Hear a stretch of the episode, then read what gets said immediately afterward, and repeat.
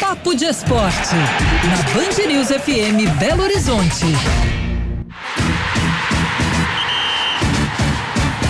É hora do papinhozinho. Papinhozinho mesmo. Hoje é rapidão, hein, Gabi, pra falar do clássico entre América e Cruzeiro amanhã no Mané Garrincha. Pois é, eu vou repetir aquela opinião polêmica que a gente já deu aqui no Papo de Esporte. Ih. Eu acho que o América é favorito para esse jogo, hein? Os cruzeirenses que me perdoem, mas o América começou muito bem o estadual. Alguns jogadores indo bem também, né? A gente teve é, o Aloísio, por exemplo, marcando dois gols no último jogo o América realmente tem conseguido mostrar esse bom aproveitamento nessas rodadas iniciais do Campeonato Mineiro, o que a gente não viu do Cruzeiro, né? Venceu uma partida, empatou a outra, mas teve muitas dificuldades nesses dois jogos. Então eu acho que o América tem um leve favoritismo. Partida em Brasília, né? Primeira vez na história do confronto que o clássico não vai acontecer em Minas Gerais, mas eu acho que vai dar América. Já vou até arriscar o placar: 2 a 1 um.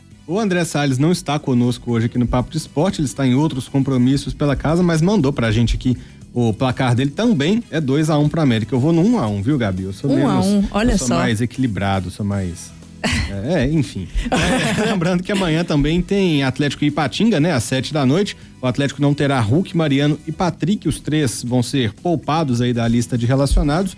E o atacante Pavon, que está recuperado de uma lesão muscular, é a novidade na lista de relacionados pode estrear na temporada e o Pavão que veio cercado de muita expectativa, mas acho que ainda está devendo um pouquinho, quem sabe amanhã não é o recomeço para ele também com a camisa do Galo, Gabi. Seu palpite, então, 15 segundinhos no, no eu jogo tô Galo. pouco criativa hoje, eu vou de 2 a 1 um pro, pro Atlético. Eu vou de 2 a 0 então. Ah, fechou então. Segunda-feira a gente trata da rodada do Campeonato Mineiro.